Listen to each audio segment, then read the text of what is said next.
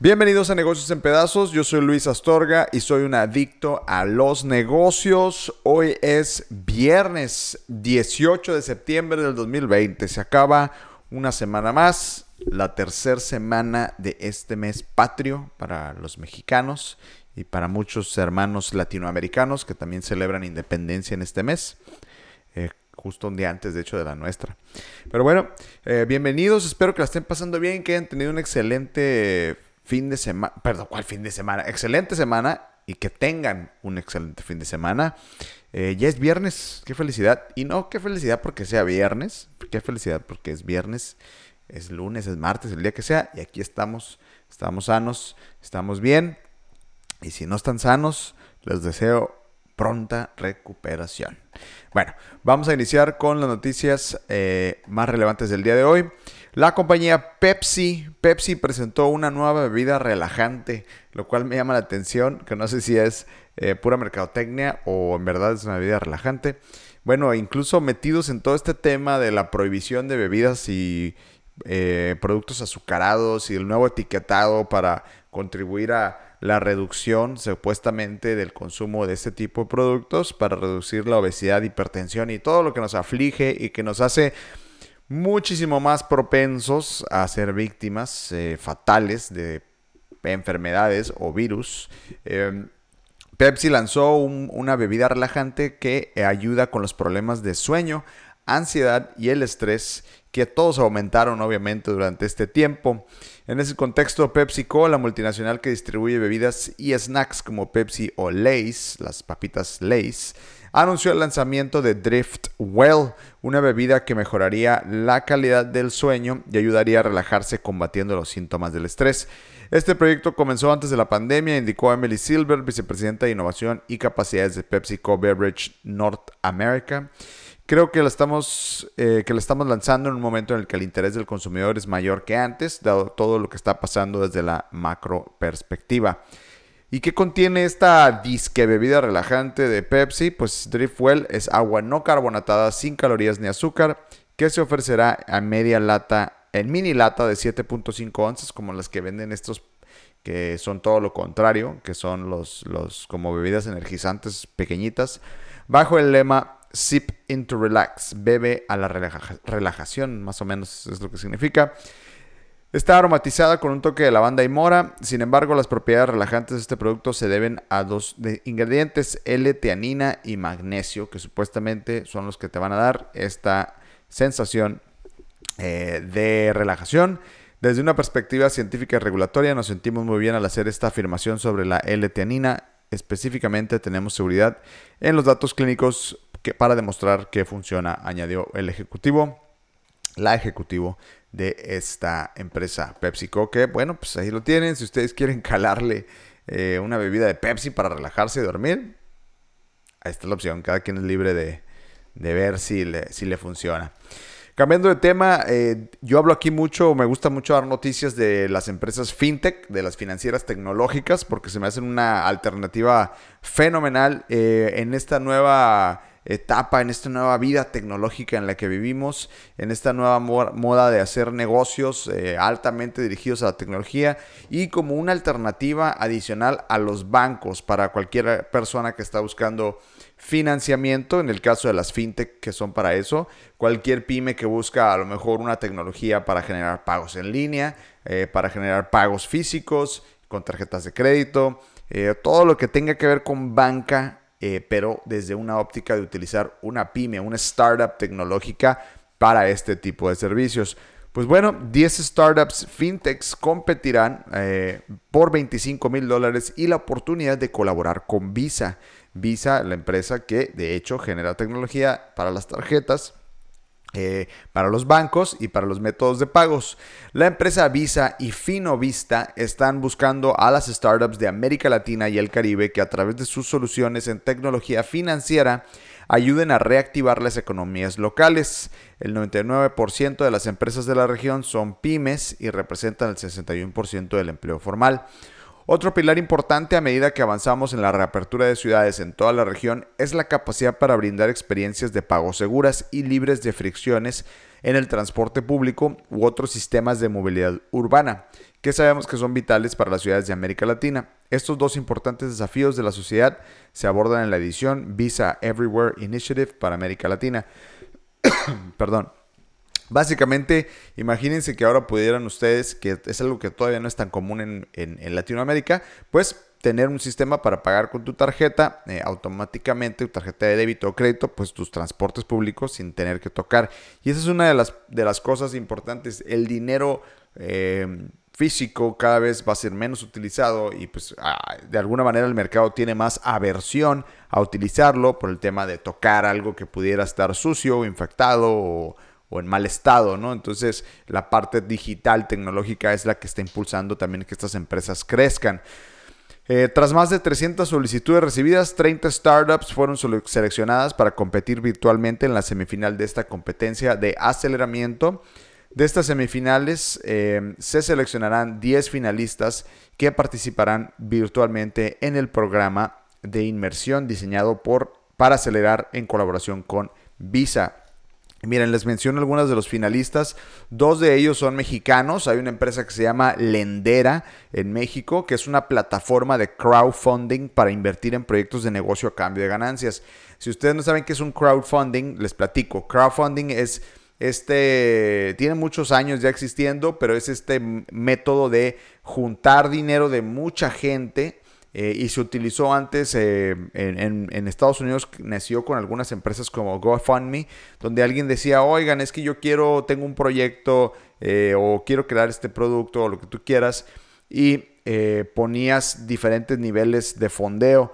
Y de tal manera que si tú me das 100 dólares, con esos 100 dólares yo te mando un prototipo cuando ya esté listo. Si me das 500 dólares, te mando un prototipo y aparte te mando eh, no sé, cualquier cosa, lo que tú quieras. Si nada más me das 10 dólares, pues nomás te doy las gracias, ¿no?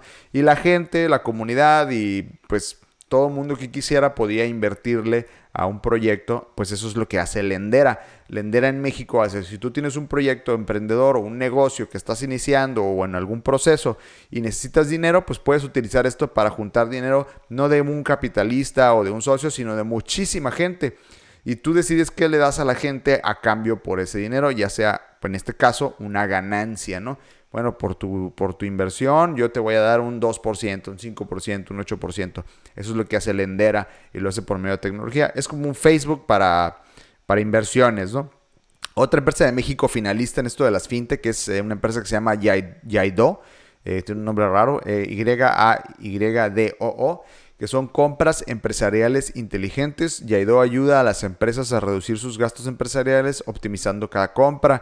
Cuando vas a comprar insumos o si vas a comprar algo que necesita la empresa, utilizas a Yaido y por medio de esta fintech puedes encontrar esos productos. Y pues hay empresas de Costa Rica, Panamá, Colombia, por ejemplo, en Colombia está Kipu Market, que es una plataforma que crea mercados digitales comunitarios que, visibilizan la oferta de productos y servicios locales y facilitan el comercio sin dinero. Es decir, en, una comunidad donde hay gente que vende artesanías, que vende productos de limpieza, que vende, que tiene una tienda, que toda esta comunidad eh, puede comprar entre sí misma eh, utilizando tarjetas de crédito, tarjetas de débito y además él, en la comunidad se apoya entre sí, ¿no?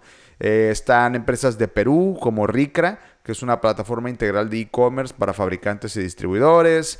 Otra empresa de Chile, Brasil, Uruguay. Eh, muchísimas empresas y me gusta porque eso quiere decir que Latinoamérica está creciendo en el tema de la tecnología y en este caso en el tema de las fintechs. Bueno, listo. Cambiando de tema, Samsung, la empresa de pues muchas cosas, en este caso hablando Samsung en su vertical de teléfonos celulares, aparentemente está trabajando en un teléfono transparente y me estaba tratando de acordar en qué película salen teléfonos transparentes. Creo que en Blade Runner, la última de Blade Runner o en la de Tom Cruise tenía una que se llamaba Minority Report, no me acuerdo si ahí. Pero bueno, como salido de película, al parecer Samsung está trabajando en los primeros teléfonos transparentes. Así podría demostrarlo una nueva patente que Samsung presentó este año para desarrollar un teléfono celular completamente transparente. Eh, de acuerdo a un reporte del blog tecnológico holandés Let's Go Digital, la documentación fue presentada por la compañía coreana en enero, pero apenas fueron filtradas al público en agosto. Estos documentos indican los procesos con los cuales Samsung desarrollaría una pantalla especial invisible. Según estas patentes, cada píxel de la pantalla permitiría el paso de la luz, con lo que asemejaría la pantalla a una ventana donde solo los biseles serían opacos.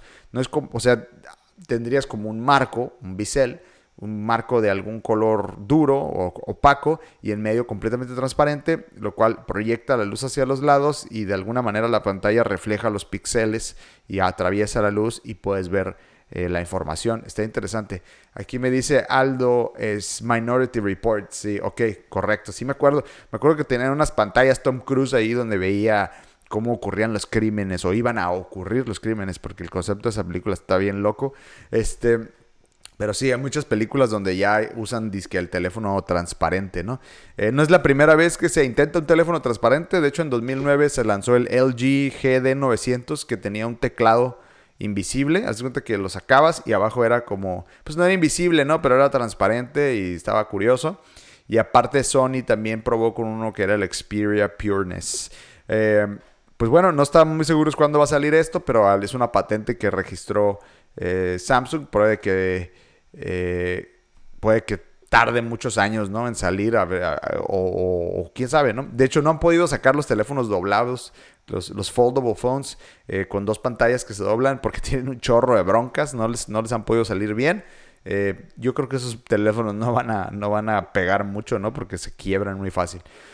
Dice Luis Cosío, ¿cuándo nos van a desconectar de la Matrix? pues acuérdate que Morfeo decía que era tu decisión. Si tomas la pastilla azul o la pastilla roja para que te desconecte de la Matrix. Cada quien decide, ¿no? O dice Elon Musk que estamos viviendo en una simulación. Bueno, dejamos de hablar de ciencia ficción por un momento y cambiemos a otra app mexicana que les quiero platicar y que quiero que conozcan, sobre todo para el público femenino o, ¿por qué no? Si ustedes son hombres, a lo mejor esta es una app que les puede servir para comprarle algo a su chica, a su mamá, a su tía, qué sé yo. Hay una mexicana de venta de ropa de segunda mano que está teniendo un crecimiento increíble y que prevé en este año crecer hasta un 150%.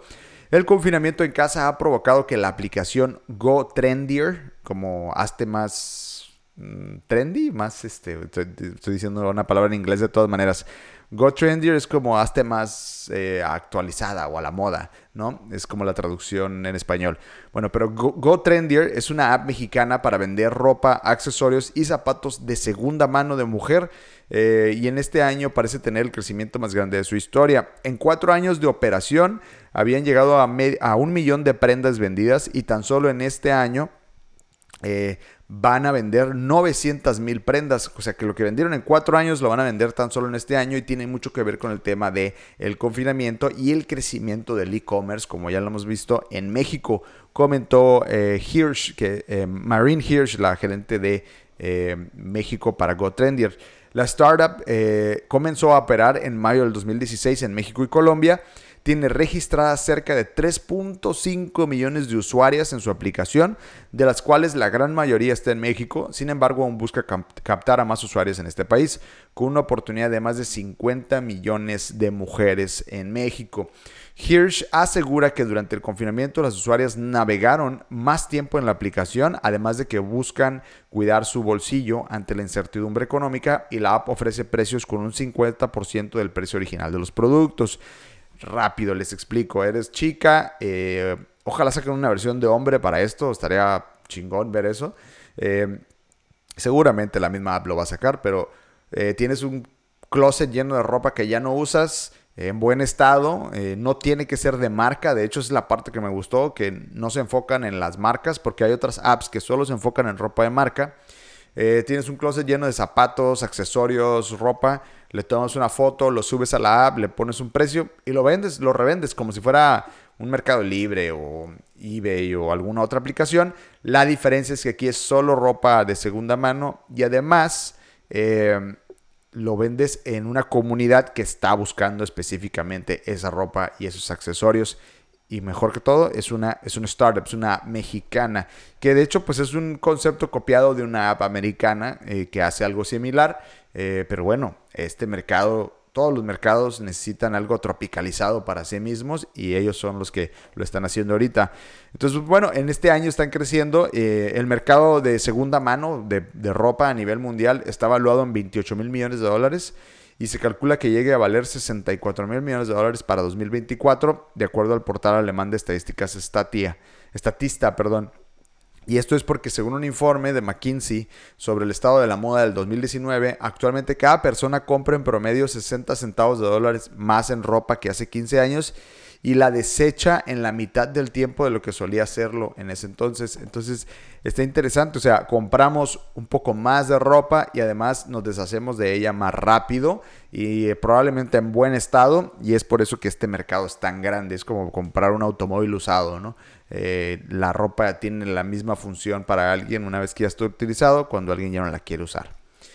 Bueno, cambiando de tema, eh, no sabía yo que existía este conflicto, me pareció muy interesante compartírselos. Resulta que hay un conflicto entre la cervecera Heineken y eh, los tequileros. y este, este conflicto contra los tequileros mexicanos, bueno, de los tequileros mexicanos contra Heineken, está actualmente en un tribunal europeo. Y es que miren, es un poco larga la noticia, pero es interesante. La cervecera Heineken, a través de, la asociación, de una asociación empresarial, eh, escaló ante la Comisión Europea la disputa legal que sostiene con el Consejo Regulador del Tequila, CRT, organismo que acusó desde 2017 eh, este organismo desde 2017 acusó el uso no autorizado e indebido de la denominación de origen del tequila en la cerveza Desperados. Resulta que hay una cerveza de Heineken que sacó que se llama Desperados y dice en la cerveza que tiene tequila, que es cerveza con tequila. Entonces ahí es donde está la controversia.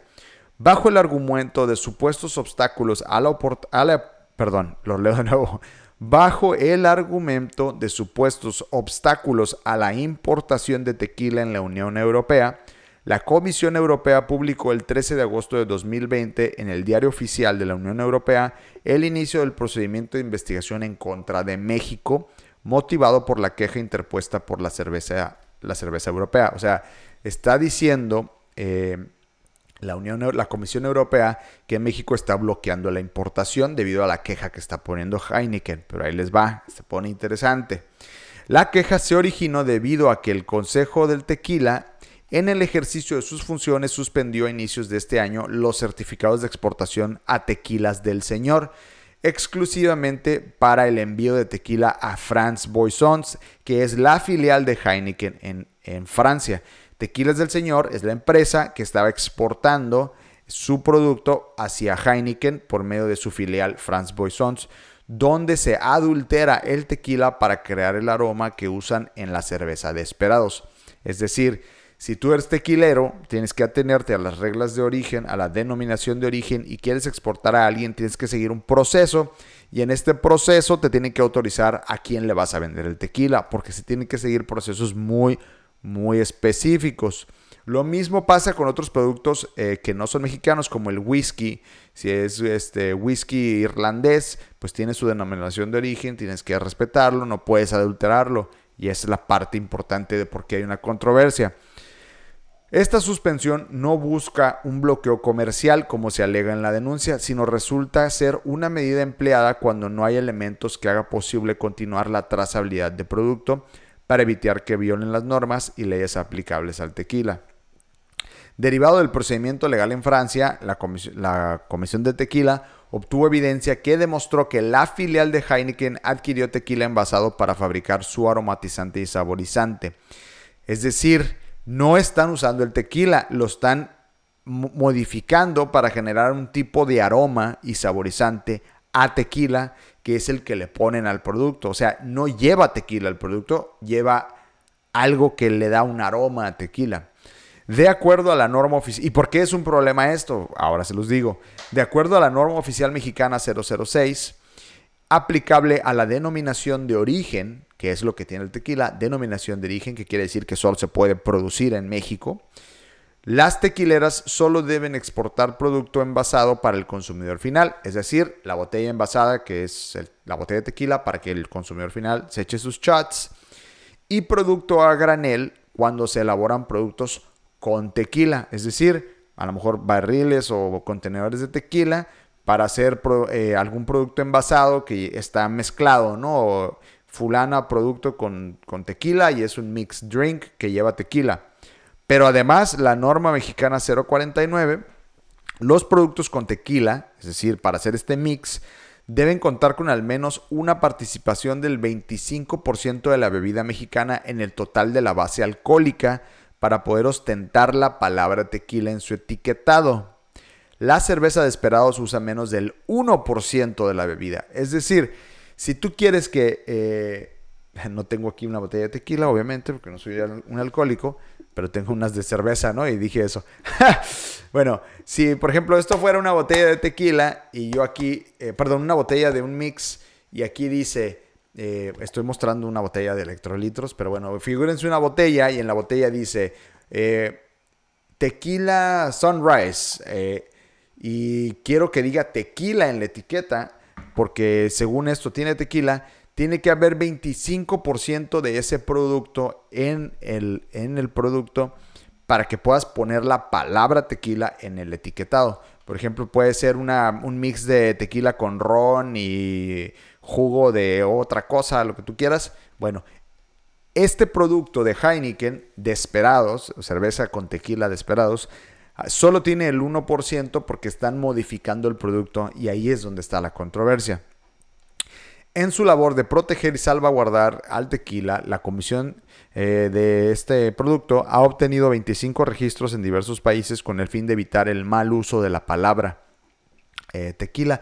En la Unión Europea está incluso registrado como indicación geográfica protegida desde 2019, máxima figura de protección a la que se puede acceder en dicha zona, obteniendo a través de, este reconocimiento el mismo nivel de protección que le dan a la denominación de origen europea como al coñac y al scotch whisky, que también tú no puedes decir que es una bebida con coñac si no lleva cierto nivel de coñac o si no es coñac para consumo eh, eh, final y, no, y solo puede estar hecho en Escocia o en Irlanda, donde sea la denominación de origen.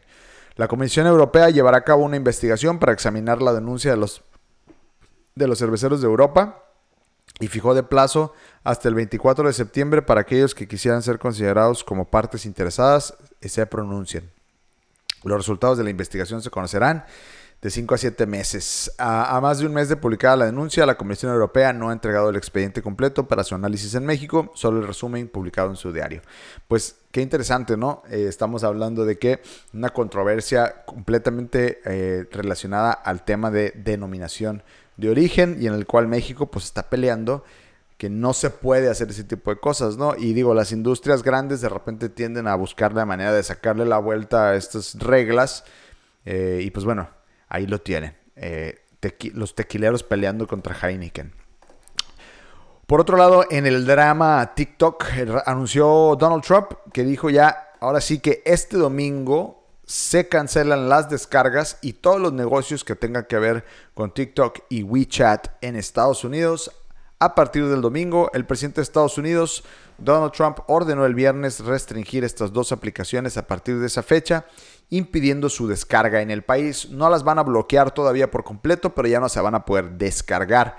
Al respecto, el secretario de Comercio, William Ross, no, Wilbur Ross, declaró que si bien se prohibirán las transacciones de Estados Unidos relacionadas con WeChat y su empresa matriz Tencent, eso no afectará la actividad en China.